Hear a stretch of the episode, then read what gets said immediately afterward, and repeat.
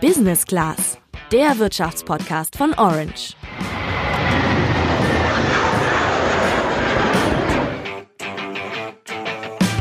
Habt ihr gestern Dortmund gegen Bayern geguckt? Vielleicht war das gestern Abend eines der letzten Duelle der beiden Mannschaften in der Bundesliga.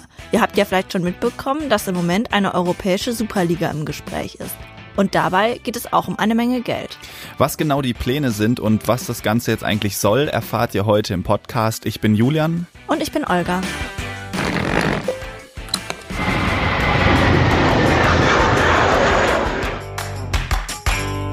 Eine Super League mit den besten Vereinen aus ganz Europa, dabei feste Mitglieder wie der FC Bayern, Real Madrid oder der FC Liverpool und Gäste unter anderem Borussia Dortmund und Atletico Madrid. Das ist der Plan von 16 Top-Fußballclubs in Europa. 2021 soll das kommen und würde dann das jetzige System ziemlich verändern. Noch in diesem Monat wollen die Vereine womöglich unterschreiben, dass sie bei den Plänen dabei sind. Offiziell bekannt gegeben wurde davon aber noch nichts, aber ein internationales Team von Journalisten hat das Ganze aufgedeckt. Für alle Nicht-Fußballfans unter euch, was würde sich jetzt eigentlich genau ändern? Bisher hat ja jedes Land seine eigene Liga. In Deutschland ist das die Bundesliga, in England die Premier League, in Spanien die Primera Division. Die Vereine, die in ihrer Liga am besten spielen, qualifizieren sich am Ende der Saison für internationale Wettbewerbe, zum Beispiel für die Champions League. In der Champions League treten also jetzt schon die besten Vereine Europas gegeneinander an. Die läuft aber ein bisschen anders als die Super League. Zum Beispiel gibt's 32 Teams, in der Super League sollen es ja nur 16 sein und auch der Spielplan ist anders. Aber mal ganz ehrlich, sportliche Gründe haben die Pläne für die Super League jetzt nicht wirklich, oder Olga? Genau, vor allen Dingen geht es nämlich darum, noch mehr Geld zu machen. In der Champions League konnten die Vereine bisher bis zu 100 Millionen Euro einnehmen, wenn sie erfolgreich waren. In einer Superliga wäre das viel, viel mehr. Der Grund, die Champions League wird von der UEFA organisiert und vermarktet. Das ist der Europäische Fußballverband. Die Super League wollen die Vereine, die da mitmachen, aber selbst organisieren, also auch selbst vermarkten. Die Einnahmen können sie dann unter sich verteilen, also zum Beispiel das Geld von Sponsoren auf Werbebanden und eben auch die Fernsehgelder, also das Geld, das die TV-Sender bezahlen, damit sie die Spiele zeigen dürfen. Und das ist mit Abstand der größte Topf dabei. Unklar ist bisher, wie groß der Wettbewerb werden soll. Also, soll die Super League die Champions League ersetzen oder sollen die beteiligten Clubs dafür sogar aus ihrer nationalen Liga austreten?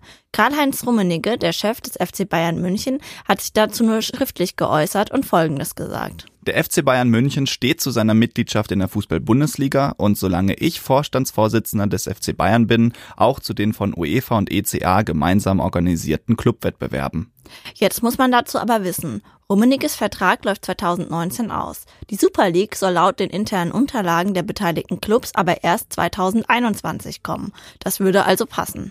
Karl-Heinz Rummenigge ist übrigens sowieso eine interessante Figur in Sachen Super League. Er hat die Pläne offenbar ziemlich vorangetrieben, obwohl er neben seiner Tätigkeit bei den Bayern lange auch Vorsitzender der ECA war, der European Club Association. Das ist ein Verband, der die Interessen der europäischen Fußballclubs vertritt und eben nicht nur von den ganz großen, sondern eben auch von kleineren und mittleren Clubs. Und was genau ist jetzt das Problem dabei? Naja, also als Vorsitzender sowohl des FC Bayern als auch der ECA musste Rummenigge ja gegensätzliche Interessen vertreten, denn für die kleineren Vereine wäre so eine Super League natürlich nicht so gut, für die Bayern aber wahrscheinlich schon. Als weiterer deutscher Club spielt ja auch Borussia Dortmund bei den Plänen eine Rolle. Deren Geschäftsführer Hans-Joachim Watzke hat sich in der ARD folgendermaßen dazu geäußert. Diese Ideen gibt es, das ist ja klar. Und ich glaube auch, dass ein paar der ganz, ganz großen europäischen Clubs da auch äh, deutlich dran stricken. Die Brandmauer ist da, wo, äh, wo irgendwo das Thema entstehen würde, ja, wir gehen aus der Bundesliga raus. Das ist für Borussia Dortmund nicht vorstellbar. Viele andere sehen die Super League aber generell kritisch. Kleinere Vereine, Ligaverbände, aber auch Fußballfans. Julian, was hältst du denn als Fußballfan eigentlich davon?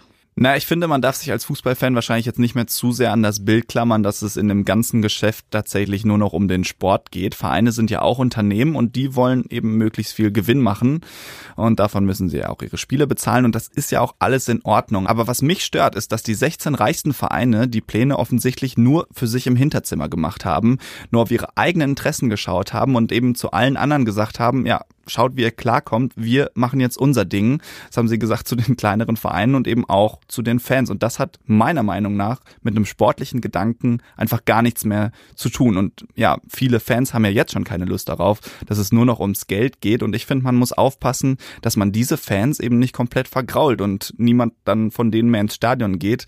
Denn äh, mal ganz ehrlich, wenn irgendwann Real Madrid gegen den FC Liverpool vor 80.000 Leuten äh, spielt, denen die Vereine gar nichts mehr bedeuten und die da eigentlich nur für die Atmosphäre und für das Event sind, dann kommt da meiner Meinung nach keine Stimmung auf. Und das ist ja was, was den Fußball eigentlich im Moment zentral auszeichnet und wofür wir Fans den Fußball ja eigentlich so sehr mögen. Und ich glaube, irgendwann kommt dann der Punkt, wo dann die Leute einfach keinen Spaß mehr daran haben. Das ist Julians Standpunkt dazu, aber was denkt ihr eigentlich zu dem Thema? Schreibt uns doch gerne wieder bei WhatsApp. Macht's gut. Bis nächste Woche. Ciao.